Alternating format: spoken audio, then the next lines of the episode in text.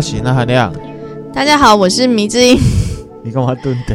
因为我刚刚正在移麦克风啦。那我们今天呢，要来分享《道德经》第二集，希望呢可以赶一些进度。不过呢，在分享之前呢，我们先回复听众留言。好的。今天的留言呢会比较感性。有三个听众，第一个听众呢是我们分享了斯卡罗那一集之后，嗯、那他本身呢是原住民，他是剧中啊猪牢宿舍原住民的后代，他是来感谢我们分享这一集。然后呢，他也说到他自己的感想，生长在这块土地啊，在他生长的过程里面，他觉得就是有一种被剥夺了，还有一种被歧视的感觉。嗯，然后呢，种种问题的冲突来源呢、啊，一直到现在其实都没有被好好的解决。嗯，那他觉得呢，族群呢就是要融合和解。那要怎么样融合和解？就是要了解、正视这个历史。嗯，看了历史，大家才会有共识啊，我们是一体。对，他觉得很可惜的是说，台湾呐、啊，对原住民的历史其实还有一大段的路要走。嗯，甚至他也提到说啊，其实台湾本土的这个政治体啊，不只有十八郎教，哦，还有大肚王国啊、卑南王，还有西拉雅族哦，他们其实也跟荷兰东印度公司啊签过准国对国的合约。嗯，然后他认为呢，历史之于一个民族。或甚至是国家，都是很重要的记忆。嗯，他觉得台湾的历史啊，被忽略很多年。他觉得就是因为这样子，所以我们对自己其实不了解，嗯、对生活在这块土地上的彼此也不了解。嗯、然后呢，他就感谢我们的分享了，而且他很开心我们频道里面传达出更积极平等的讯息。那他也希望呢，台湾有朝一日可以真正成为台湾。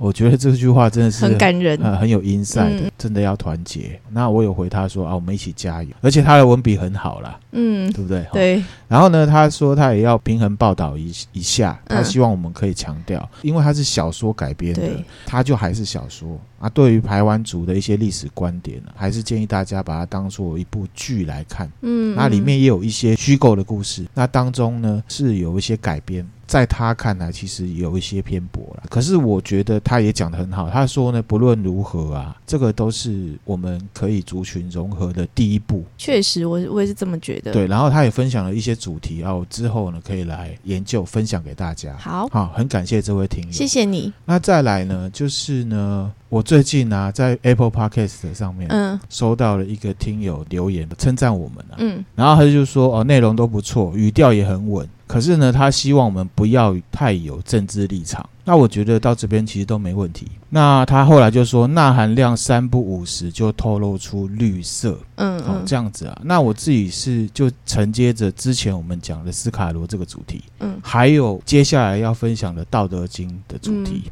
我觉得啊，政治立场不要太有，这我同意。嗯，可是呢，你说我是什么颜色？哦，我只能说我是台湾人。那其实我一直以来从标签理论，或者是《道德经》，或者是呃煤气灯效应，各式各样的内容，我分享的其实就是我讲历史，我也从来没有带风向。大家手边都有 Google，听了故事之后有自己的想法是最重要的。嗯，那你的想法就是你的想法，我都尊重。我只觉得我是台湾人，那我不会去再从台湾人下面去分，因为我们强调的是族群融合，融合，还有为无为，不要有成见。还是说觉得你是太政治立场，就是有太有政治立场？我呢，分享的东西，如果是一直有在听的听友都知道呢，我真的就是针对事情。在分享对一件事情的看法的分享，如果没有立场，那还叫想法吗？哪一件事情你有想法是不会有立场的？对耶，说的也是。好，这个其实也是《道德经》的道理啊。嗯嗯。好，那我就是单纯的分享我的看法，哦、也很感谢这位听友了。那再来就是说呢，还有一位，他是很早期就是有来跟我互动的。嗯他是来感谢我，嗯，好，那当然也有许愿。他有跟我说到他自己的故事，他很感谢我们这个频道的原因呢，就是说，其实前一阵子他的生活上面。遭遇到比较大的变动，嗯，他身体的状况啊，甚至是一些状态都有被影响到，嗯，那所以他就休息了。那因为休息的时间，他才有时间来听 Podcast，嗯，然后才听到我们，嗯，然后他觉得我们分享的一些东西呢，对他很有帮助，嗯，譬如说什么《金刚经》啊这些的，嗯，他听了就是很感谢，然后呢就来谢谢我们。那我也感谢他，因为呢，我他让我觉得我做的事情是很有意义的。嗯，没错。好、哦，这个就是我们做 podcast 的其中一个原因，初心。初心嗯、那当然也希望大家可以 donate 我们的哈，这样才活得下去是，是？对对对，大概是这样子哈。总之，所有的听友回复跟留言，我们都会收下来，嗯、我们也会持续的精进改变哈。比如说，有人说我的语调很差。啊，有的人会说我念错字，资料讲错，嗯，好，那这些我都可以来修正，没错。啊，可是对于想法部分的话，我觉得就还是尊重，互相尊重。那我们今天呢，正式来讲《道德经》的第二集。好，迷之音有没有觉得很紧张、很痛苦？不会啊，哎，《道德经》分享出去之后，也是很多听友都觉得对自己都蛮有。不一样的那个帮助啦，就是会有别于平常以往的一些看法、想法这样子。对，嗯、那《道德经》对我来讲，分享接下来几集都是很重要的任务，嗯，因为我觉得这是好东西。甚至之前有一些朋友啊，他对我来问我一些《道德经》，然后也有人去分享，然后自己去研究，我觉得这就很棒。哦、对，因为呢，我就是给一个引子。嗯，然后大家自己去研究，这才是最重要的。嗯，我只是介绍而已。好，那我们进入正题哦。我们上一次分享第一集的《道德经》呢，讲到几个重点，复习一下。嗯，第一个是整体论。嗯，好，分别的原因就是因为你给了事物取了名字，贴了标签。那这东西或者这些事情呢，有名字有标签。就会有对错，嗯，实际上事情的本质是没有对错的，嗯，好，本质是什么？是比较重要的，嗯，好，这是第一点。第二点是为无为，放下成见，不要分彼此，就不会去鼓励到大家去使用巧智，高我低，你比较好，我比较差，你比较正，我比较丑，这样子就会引发出来很多巧智，就会形成了黑暗丛林，嗯，哦，直变。第三个呢是道跟德是相对的东西。一个道，你给他一个德之后，就会有一大堆有的没有的。好，所以老子呢是鼓励道法自然，学习与天同道。那接下来要分享的也是《道经》的上篇，全部都是围绕在我刚刚讲的这三个大原则。嗯，那我们第一集都讲通了嘛，大家如果都回忆又回来的话，接下来就会蛮好理解的。不过呢，因为没有脱离道篇，好，所以呢。道篇就是有一点点枯燥，嗯，那我们现在就开始来分享。我们上次讲到第三章，嗯，这一次继续第四章。好，好，第四章老子呢是来形容这个道，它的原文是什么？道冲，用之而不盈，渊兮，视万物之中。他说呢，道是看不见的，可是它的作用呢又是无穷无尽的。这个呢就有点像是庄子讲的虚室生白。嗯，好，我之前有跟明之英分享过虚实生白，嗯，就是说呢，庄子他有提到，就一间空的房间，你进去看，它都是空的嘛，看起来什么都不是，嗯、什么也没有，嗯，好像很没用，其实它万用，因为你可以拿它来做各种用途，嗯，甚至拆掉也行，就是《道德经》里面讲的。道的可能性，还有它作用无穷无尽的意思，了解，了解。你这样举例就蛮明蛮明白的。对，那其实就是回扣到一件事物，就看你怎么定义。比如说我定义我是台湾人，可能有听友定义我是绿色的小小兵之类，就是那种绿色。我弟小时候喜欢玩的阿兵哥的 那个公仔。我只定义我是台湾人，其实就是有点像一件事情，它其实不同的角度有不同的。对，其实本质比较重要。重要嗯，那。你要贴什么名字，贴什么标签是你的选择，所以就是说你的定义跟它的本质是无关的。嗯，一间空房你觉得没用，然后全家挤在小房间，里面一起睡觉，吵得要死，那是不是你脑袋有问题？我只举例啊，啊，只会显得好像你很蠢啊。所以呢，讲到底，本质就是本质，跟你怎么定义它无关。嗯，然后呢，下一句就是“暂息，是或存，吾不知谁之子，象帝之先。”他就说呢，他这个东西非常的深奥，嗯，非常的长远，好像有，又好像没有。啊！我不知道这东西是谁弄出来的。那象帝之先，他的意思就是说，其实是很早很早以前就有了，嗯，而且呢，他的地位是在皇的地位之上的，嗯，皇帝也在这个逻辑，也在道的逻辑里面，嗯，第四章就这样，哦，就这样，对，蛮精简的耶，有没有松一口气？不会有一点，因为迷之音的肩膀跟脖子很 还是有点紧啊，有点紧的感觉。哎，刚刚讲的那个皇帝是指每个朝代那个皇帝，还是说他指他指的就是说道的存在包含的这世界上所有的万物，连皇帝都是在这个道的逻辑里面的哦。象帝之先就是说，他的存在是比皇帝的存在更早的。对，皇帝我指的是帝王，帝王对，哦、不是那个三皇五帝那个皇帝。好，他讲的他指的是帝王。帝王那第五章呢，它是要讲道的特质。第一句呢是说天地不仁，以万物为刍狗。好，刍狗我先解释一下，刍狗就是古代呢，他用那个草扎的一些动物的样子、哦、当做祭品。嗯，他拜完之后他就把它烧掉。烧掉。哦。好。天地不仁，以万物为刍狗。现在会有人讲说，是形容说，啊，这个世界很残忍，因为不仁嘛。嗯。可是其实不是，他的意思是说，道这个东西没有所谓的仁或不仁这种观念。嗯，懂。然后现在在讲不仁，就是说啊，这个社会对我就残忍没？安诺安诺，天公伯啊，为什么你要对我啊？哦，道。没有仁不仁这个东西，他对待万物，包括人类，就像对待牛羊猪狗这些祭品是一样的，在他的心目中，甚至他没有心目，对他来讲都一样。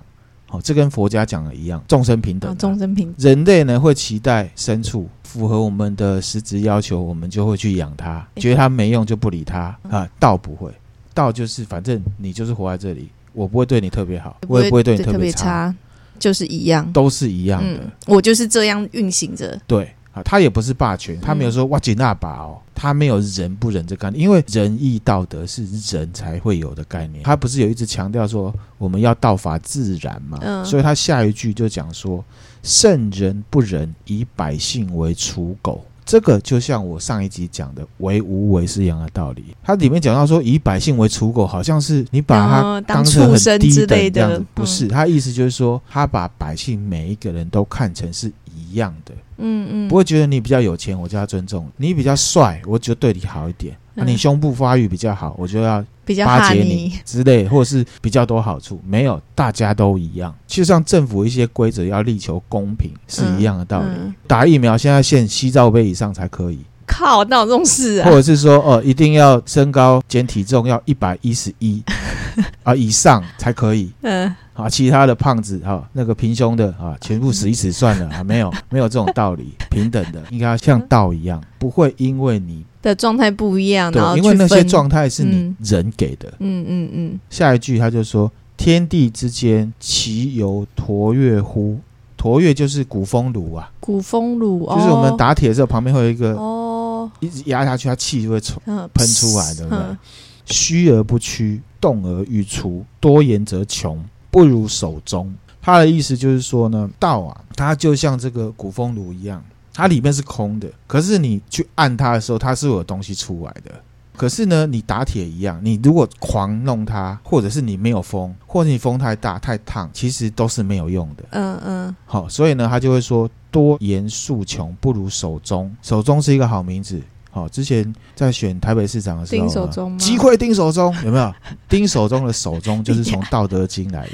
你这样子要这是事实，我只是讲事实。哦、好，郝龙斌说击溃丁守中是郝龙斌讲的，是事实。那你要去贴他标签吗？所以是这个，就是丁守中那两个字，守中哦，就是守中。哦、他意思就是说，多跟少都不好。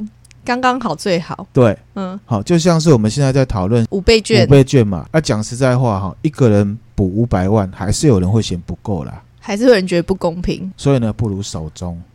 那至于那个中是多少啊，我也不敢说，我不是经济专业，我不知道五千到底够不够，嗯，还是说用一千是换五千比较好？好，这我不晓得。大原则就是守中。好，那第六章。嗯，接下来第六章就是谷神不死，是为玄璧。玄璧之门，是为天地根。绵绵若存，用之不穷。好，我们先开始讲谷神不死，是为玄璧。其实谷神啊，就是谷物的谷。嗯、可是呢，其实它谷字嘛都会通，就是山谷的谷。嗯，那可是其实它就是指道的意思。嗯，他说古神不死，就是道是永远长久。是为玄璧，玄璧是什么？玄就是黑色，可是它是神秘 chaos 的意思。那璧是什么？古代呢，说性别母的就是璧哦，公的就是母，牡丹花的母。嗯，玄璧他就是说，古神他是生养万物，而且他用很奥妙的方式把万物都生出来，而且他是不会死，他是永远存在的。哦，这一句就这么简单。玄璧之门，是谓天地根。他意思是说，可以生养万物的这个奥秘啊，就是万物产出来的根源。嗯，其实我觉得这两句是很废话了，之前都有讲过。嗯，可是后来他就讲他的特质，接下来他就说：绵绵若存，用之不穷。啊，以前那个韦小宝。跟着海大富的时候中了什么化骨绵掌？对，好，绵掌并不是说很强给你揍下去，嗯、它是轻轻的碰你一下，可是你慢慢的你就会慢慢死。嗯，绵绵的意思就是这样子，它是很柔顺的方式存在的。嗯嗯，绵绵若存，smooth，很 smooth 的存在的。嗯、好，然后用之不穷，它的作用是无穷无尽的。那可是这个无穷无尽的概念是相对于人类的，就是说它在平衡的境状况下确实是无穷无尽的。嗯，啊，可是人类经常会破坏平衡嘛？贪婪。好，比方说贪婪啊，贪婪造成什么？各种污染。嗯，好，我们举个例子，我们都知道法拉利跑很快。对，一般情况是这样吧。嗯，好，你把它两个前轮插爆看看，看它能不能跑很快，就跑不动啦。所以呢，就是说人不要去打破那个平衡。大家都知道这个东西取之不尽，用之不竭，没有错。可是不要去打破那个平衡。啊、我们都知道海洋是很有生命力的，它是可以分解很多东西。嗯、可是塑胶可以生存上万年，这个就是破坏平衡。嗯，那我们为人做事也是一样，过犹不及。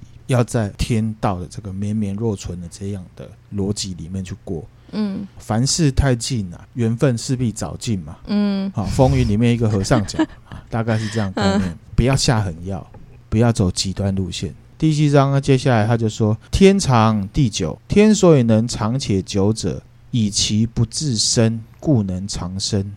啊，听不懂对不对？听不懂，很正常哈。哼，他说呢，我们都说天长地久，对。天地之所以可以长而且久，嗯，是因为他不为了自己去谋利，他就是那样子的，映照出人呐、啊。嗯嗯。之前我讲了，有一棵树苗，然后呢，太阳下来了，雨也下来，有土壤，所以它长出来了，嗯，并不是道觉得说啊，这里有树，绿绿的，比较漂亮，我就多种一点没有。没有，嗯、哦，它其实就是那样。其实跟刚上上一篇是有呼应的，啊，都是呼应的。对，那四个逻辑你把握住，下面其实它都是在举例，嗯，然后呢加重的去形容道，嗯，这个东西，嗯，然后呢下一句就是说天长地久是因为天地呢可以以不自身为它的原则嘛，嗯，所以它能长生。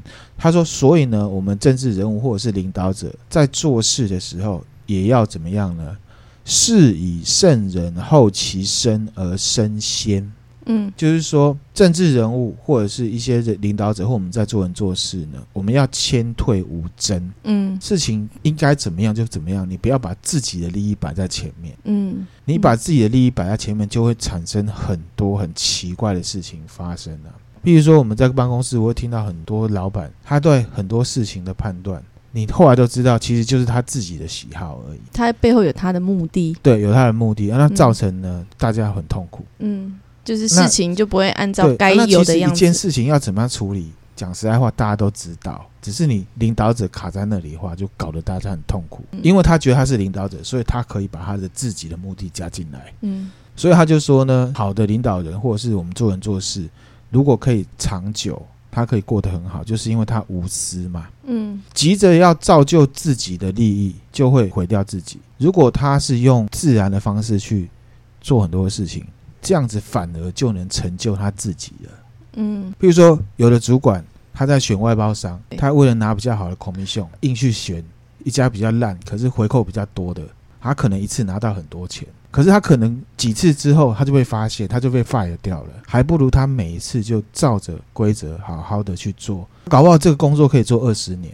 嗯，那他二十年领到的薪水，搞不好比他拿到回扣还要多很多。嗯，好，大概这样子的概念。了解，没有你刚刚那样讲，我就觉得就是，就感觉又有一些事情就是事缓则圆呐，是不是？就是、哦、事缓则圆也是一种逻辑，可是也不能为了缓而缓。其实事缓则圆是要讲给很急躁的人听的。哦，像我就很有用。对，就是说事缓则圆，我们讲出来也是一种道法自然，没有错。嗯、可是呢，也不能说。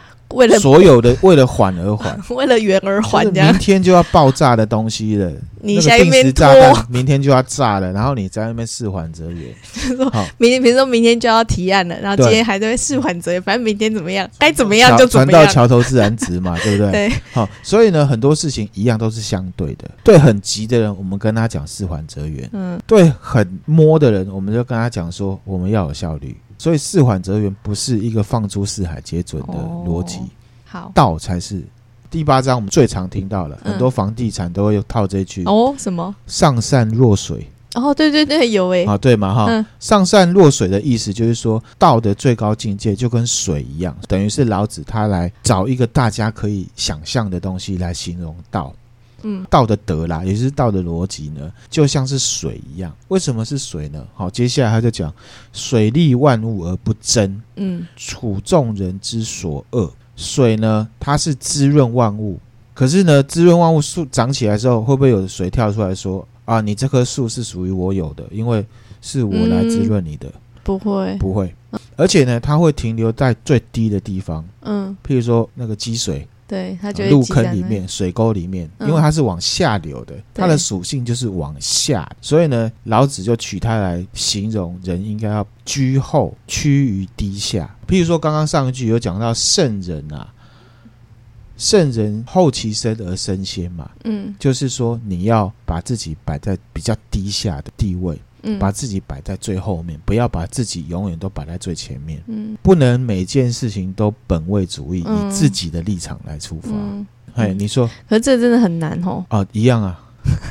之所以我觉得我在生活中有看到很多人是这样。嗯，迷之音的妈妈就是哦，迷之音的妈妈对她的儿女都是把自己摆在后面。嗯，不会去要求你要怎样对我。然后呢，他就讲说呢。因为水善利万物而不争，处众人之所恶，故几于道。他就说，他这样的特质就几乎很接近道的逻辑了。然后呢，下一句他就说：居善地，心善渊，与善人，言善信，正善治，事善能，动善时，夫唯不争，故无尤。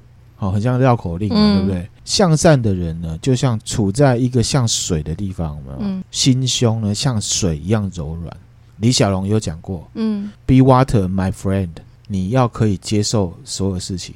你知道水壶，水倒进去，水就变成这个水壶的样子，样子的形状。嗯、你是可以用这样的心态去面对事情。难怪很多人都说，就是问说你的个性怎么样？他说我个性就像水，不是有些人会这样追。哦、所以他说人呢，就是你说叫你学道，仿效道啊，好笼统哦，那你就学水就好了。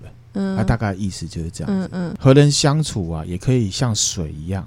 那个空手道选手有没有打木头打那个大力 K 下去，他可能会劈成两半嘛。对。可是水，你叫他去打打看，泼了满身湿的，其实也没有什么后果。嗯。水也不会怎么样。对。这个就是水的特质。嗯。好，那接下来第九章，他就是在讲人，他用道跟水，他承接下来在讲人。他说呢：“持而盈之，不如其已；揣而锐之，不可长保。”譬如说，一只手，嗯，抓着一把沙，抓得越紧，其实它就一直流出来。对，你去抓水也是一样，你要柔柔的去把它捧起来。嗯，对。而且呢，你要知道你的手有多大，你就能捧多少水。嗯，超过你手的容量，它其实就会流掉了。流出来。他的意思就是说，你不要去贪心，要适时停止。你的手有多大，那你就是拿到多少水。嗯，这个就是持而盈之，不如其已。不如就停下来了。嗯，然后呢，他就说：“揣而锐之，不可长保。”这个就是棒打出头鸟的道理啊。嗯，他说：“你锋芒毕露啊，你的那种很唱秋的样子，很难保持长久了。”嗯，然后人家说“唱秋不落皮固嘛”，就是这个道理。嗯哼哼。他就说：“人要呢手弱，你很强，你放在心里面，韬光养晦，韬光养晦。嗯，我有慧眼的人就看得出来你是什么人，你不用急着去告诉大家。”嗯，你走在路上，有人看得出来你是一个很棒的人，看不出来的话，其实你跟他讲也没有用。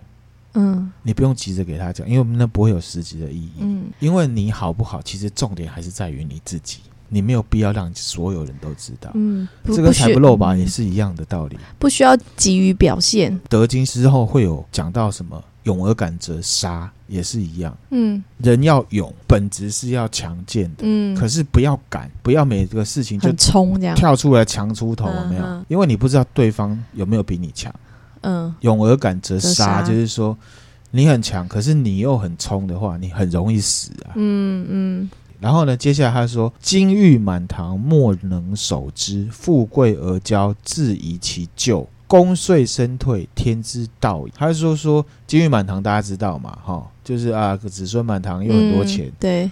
他说呢，你过度持有这些东西呢，就无法留得很长久的啦。嗯嗯，因为每个人都要去跟你拿啦。啊，哦、这很正常嘛。子女也会想要跟你拿。嗯，啊，你还不如好好的收起来，想好之后要怎么分配，分配嗯，比较实在吧。对，不要到时候子女就为了这个遗产那边吵个不停。对，接下来是什么？富贵而骄，自遗其咎。就是呢，你很有钱，可是你很骄傲，嗯，就帮自己留下了祸根。嗯，这个也呼应到《道德经》讲了本质这件事情。嗯，钱是用来干嘛的？生活。对，是拿来花的。可是现在的钱是拿来炫耀的。确实哈，对不对？就是说，我们不是去批判人家。我们看美国，他们好像有一个风潮，什么吃撒金粉的汉堡嘛。嗯嗯。金粉吃了你会觉得好吃吗？不会。可是那就是一种标榜跟炫耀。嗯，汉堡好不好吃跟金粉也没有关系。他吃那个金粉汉堡是要说我很有钱，我吃得起。嗯，钱是拿来用的，工具性、实用性就是让你过好的生活。嗯。可是有的人会觉得，我过了好的生活之后，我还要更好，我要所有人都崇拜我。这个、然后你这样炫耀之后，你就帮自己留下祸根了。嗯，譬如说我们之前常常听到，不知道现在这时代有没有？嗯，前几年啊，嗯，就常常看到很多新闻，很多那种勒俗的人，他会在百货公司的地下停车场挑双 B 以上的车子，他在那边等。哦，好像有诶、欸。他看你是什么样的人，你是女生一个人。他就跟你勒索钱，盯上你。啊，当然不是说不能买双 B 啦，只是举例。嗯，富贵而骄，钱是拿来用的，不是拿来炫耀的。嗯，不小心炫耀到那个心态，应该是不小心的，而不是哇是够意了，就是要让你觉得我很有钱。对，譬如说我听过有朋友啊，他的另一半在公司里面工作，他情人节什么的，她的老公就来请所有人吃东西，我就觉得情人节是你们两个人的事情，关我什么事？嗯，那个就是一种炫耀。对，像 Netflix，那没有意义，那是多的。就是 Netflix 之前不是有那种什么富豪什么挖过的一堆剧吗？有点像纪录片，在描述有那一种生活形态嘛，对不对？那不，那不也是一种炫富嘛？对，可是你这样子讲很敏感，就会有人来贴你标签，说你仇富。哦，对不起啊，对不对？我只是说《道德经》的道理，它是把所有事情都定位在本质，本质它是什么功用？钱它就是拿来花的，拿来给你吃东西、盖房子、买衣服、生病看医生、嗯，买保险。或者是投资，这都算，不是拿来呢让你炫耀的嘛。嗯，因为呢，你这个炫耀的黑暗逻辑出现之后，就会有人其实没有钱，可是他要装有钱，嗯，那就会很麻烦。嗯，对，这我刚刚有想到，像很多心理学，心理学不是也都是有在讲说，其实你越想要表现出来，越标榜自己怎么样，就代是不是其实代表你没有？对，阿德勒也有讲过啊。嗯呃，有一种骄傲是因为自卑造成。嗯嗯嗯，对。好、哦，第九章最后一句，他就说：“功遂身退，天之道也。”不是很冠冕堂皇，他是说道的逻辑就是这样子。嗯、就像天啊，树长出来了，他也不会觉得这关我的事。嗯。虽然是他造成，所以功遂身退指的是这个。嗯，他没有说啊，哇今晚哈见佛事，你要来拨我，或者是我帮助了路边摔倒的正妹啊，你就要九十度鞠躬，露出乳沟来谢谢我。嗯嗯、哦，不用。所以功遂身退只是一种比喻，他的意思就是说，本来是怎么做就该怎么做。那第十章呢？都是用问句，很讨厌，我们就用正面描述。在营怀抱一，能无离乎？就是说呢，心里只要紧守着道，就可以不离开道吗？其实是没有办法的。你心里面一直念着道，其实是没有用的。你要真的让它内化到你自己心里，觉得真的就是这样。嗯，那要做到什么样的状态呢？专气致柔，能如婴儿乎？就是说呢，你不要很强硬的样子，就像婴儿一样，嗯，就是看起来很弱，好好的跟人家讲话，好好的跟人家互动，嗯，不是有那个出头鸟你就把它定下去打地鼠有没有？嗯，好、哦，那、啊、你打久了，其实你一定会招致到很多不好的事情。嗯，涤除玄贱，能如雌乎？意思就是说，如果心里面很平静的话，自然而然你就可以脱离一些不好的习惯。对，比如说，那含量是一个会吸烟的人嘛。那如果呢，我心里面可以做到比较不那么容易焦虑的话，嗯，其实我可以不要吸烟的啊。我都会有个借口，就是说啊，我现在很焦虑，所以我想要抽烟。嗯，或者是有些人就是一有压力就吃很多东西。对，大概是这样的道理。嗯、啊，那我当然不是怪说你有压力是你怎么样，而是说他就是定出了一个标准，说啊可以这样去努力，嗯，好让自己可以做到那个状况，不要为太为外界一些无微不微的事情去影响自己的心境。嗯、对啊，这边快转好了哈。好，好，那第十一章呢，就是用举例的方式来说明无和有，有用和没用是同一件事情。哦。就只是你自己怎么看而已。好、嗯嗯哦，他举例哈，他的原文是三十辐共一顾，当其无有车之用。这是第一句话。古代的轮子啊，它是十五根嗯木头去组成一个轮子，然后呢共用一根轴嘛。嗯，因为这个轮子有这些空的地方，嗯，车轮才有办法。动拖得动，对。如果是实心的很重，嗯，而且呢，空的地方如果是实心的，你撞撞久，它是不是会裂？对，这个空的部分没有的部分，嗯，在车轮来讲，它就是很有用的地方。哦，无也是可以有用的。这个就是让我想到，有时候就有一件事情，你不要。自己觉得自己做了什么事情，好像对这件事情很有帮助。其实搞不好你什么都不做，才是对这件事情最有帮助的。没错，可是这个也不能去曲解说哦，也不能对啦，让你变得很冷漠、消极或冷漠。嗯，对啦，是啦。只是有时候就是变成你在面对一件事情的时候，要就要是先冷静、先平静，对的去分析。这样。没错。那还有另外一个重点，就是说有跟无。阴跟阳都是相对的，其实本质都是一样的。嗯、以刚刚这逻辑来看，因为大家的逻辑就是说，哦，你要有才会有用。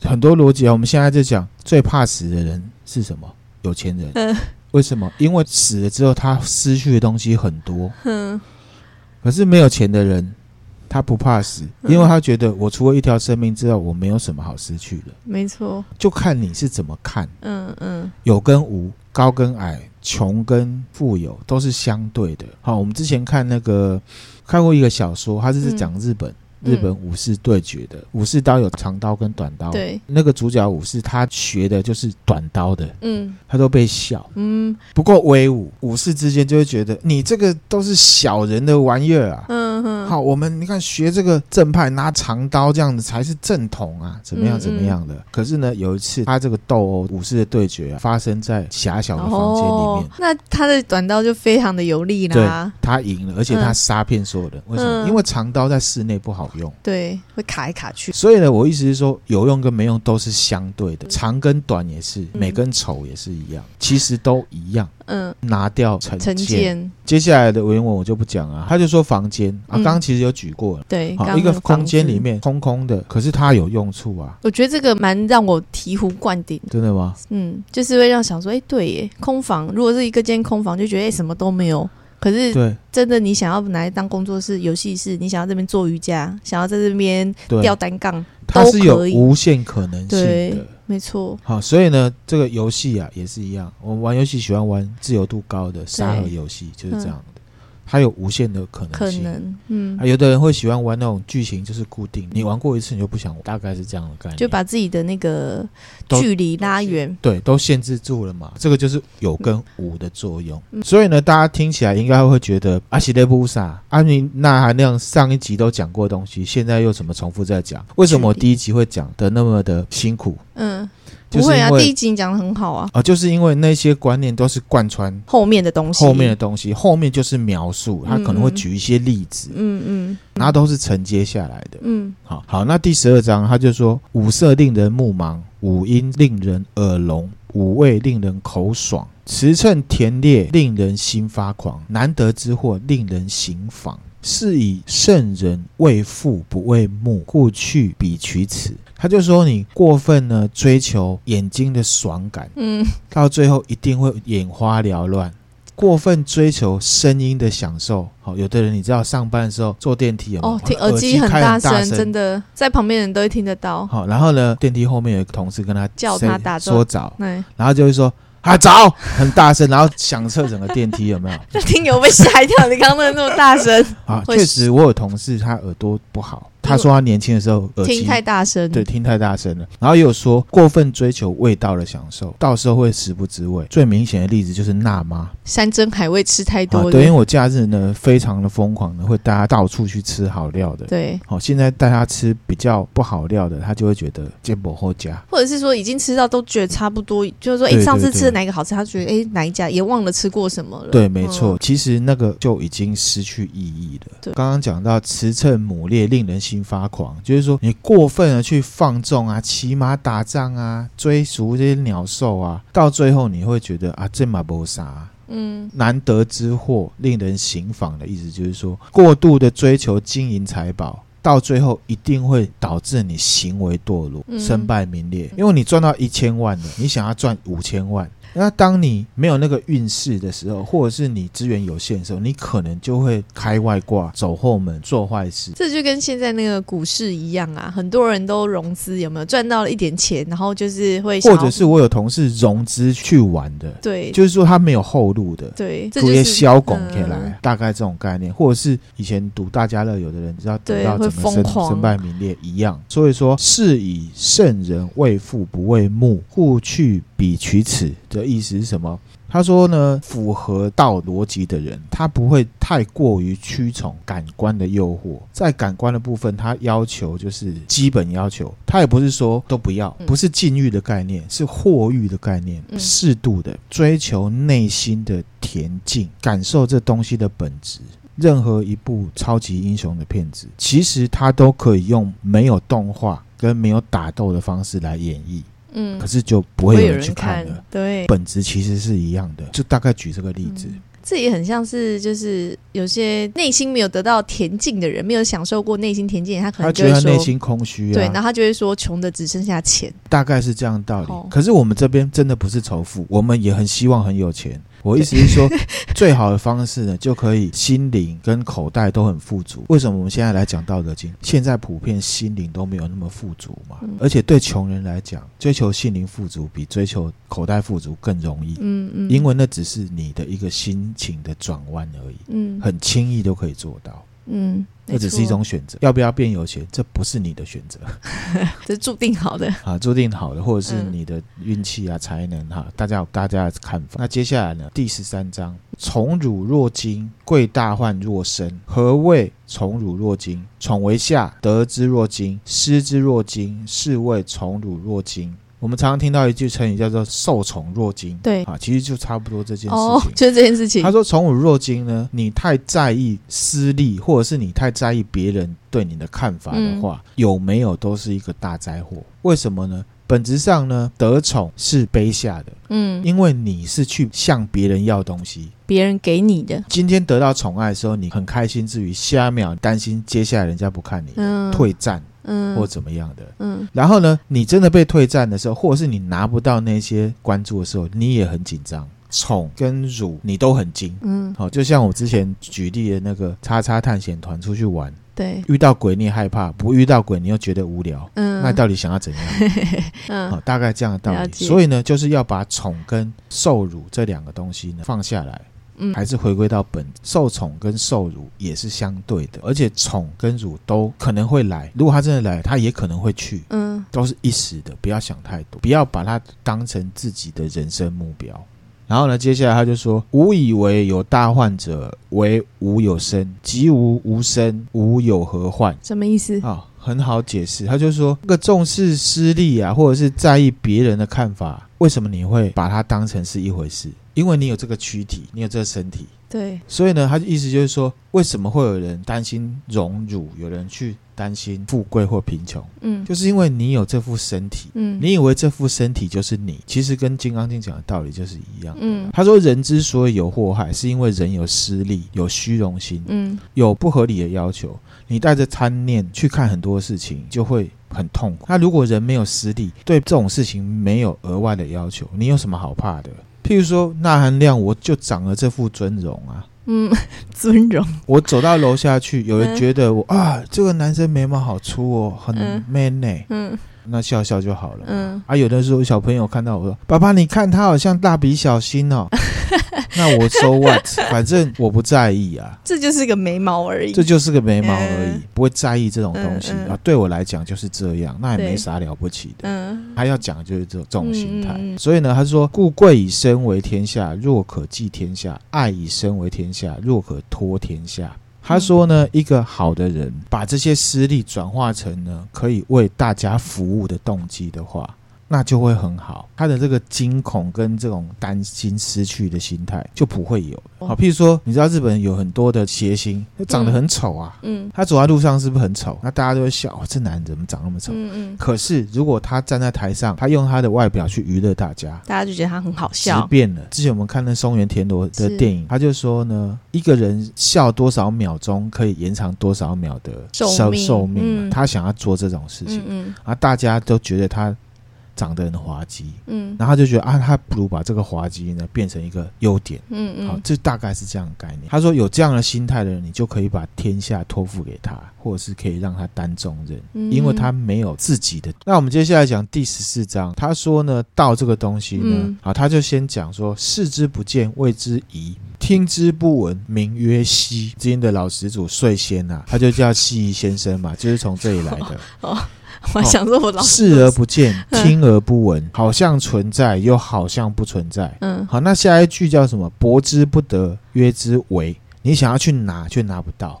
嗯，很像鬼一般的存在。他说：“此三者不可致诘，这三种特性啊是没有办法去分别出来的，是三种感官呈现出来。可是其实它是浑圆一体的。”嗯，接下来还要讲说，他说呢，其上不矫，其下不昧，神神兮不可名，复归于物，是谓无状之状，无物之象，是谓恍惚。嗯，意思就是说，它也不是光明，也不是昏暗的，嗯，飘渺悠远，嗯，无法形容。不可名状，就像是一切的运动啊，到最后都会停下来，归为无形。嗯、这样子没有形状的东西，见不到形体的形象了，就叫做恍惚。嗯，然后他就说呢，迎之不见其首，随之不见其后。迎着他，你看不到他在前面；嗯，跟着他，你也看不到他在哪里。嗯，是一个很神、很像绿鬼的概念。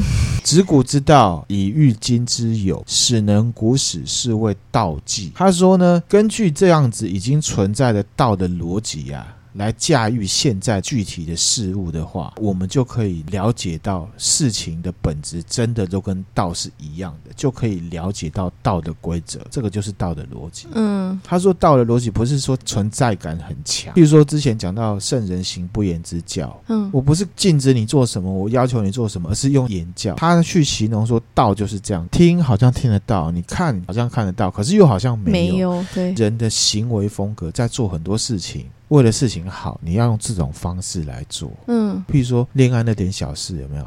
嗯，泰国片恋爱那件小事，对，哦、他的那个男生对很帅，那女小女手丑小鸭、嗯、喜欢这男生，可是这男生早就喜欢这女生了，他一直默默的为她好。嗯嗯，他感觉不到。嗯，当他发现的时候，他才发现，哇靠，那是最浓烈的爱。嗯，懂。多年后他才发现，原来那男的，嗯，他对我这么好。嗯，爱的本质就是这样子，嗯、那个就是用道的方式在做事情。哦，实际上他做到，可是他不在意你有没有感觉到，他就还是做他自己做的事情。对，他其实不在意，他只是希望你可以好，可是他不会呢，一个很存在感，就是说，哦，你要记得哦，是我对你好，早餐是我买的哦。哦，比如说我那个同事也是啊，嗯、啊，老婆情人节了就来弄。你不能私底下就对他好吗？嗯、他老婆有被好好的对待，自然大家都感觉得到啊。对耶，你没有必要请全公司的人喝饮料，那都多的。这样子，我们讲到这边呢，有点呢沉闷了。那我们今天呢就分享到这边，先到这边。对，可是其实呢，《道经》呢有三十四章。现在才讲到第十四章，嗯，我会在 IG 问大家啦。听到这里是不是真的有点听不落呀？嗯、如果是的话，我就截录我个人觉得很棒的一些东西。嗯嗯，那我现在觉得是 OK 的，因为《道德经》上下两篇啊，嗯、都是贯穿我第一季讲的那四个原则。嗯嗯，好，如果大家都通了，其实我就挑中间。而且我会 focus 在德金，因为德金它会跟人更有关系。嗯嗯嗯，让大家来投票。好啊，那我们今天分享的内容就到这边啦。嗯，那如果觉得我们分享的内容还不错的话，欢迎追踪我们的 FB 或 IG，也可以赞助我们，给我们鼓励哦。谢谢大家，拜拜。拜拜。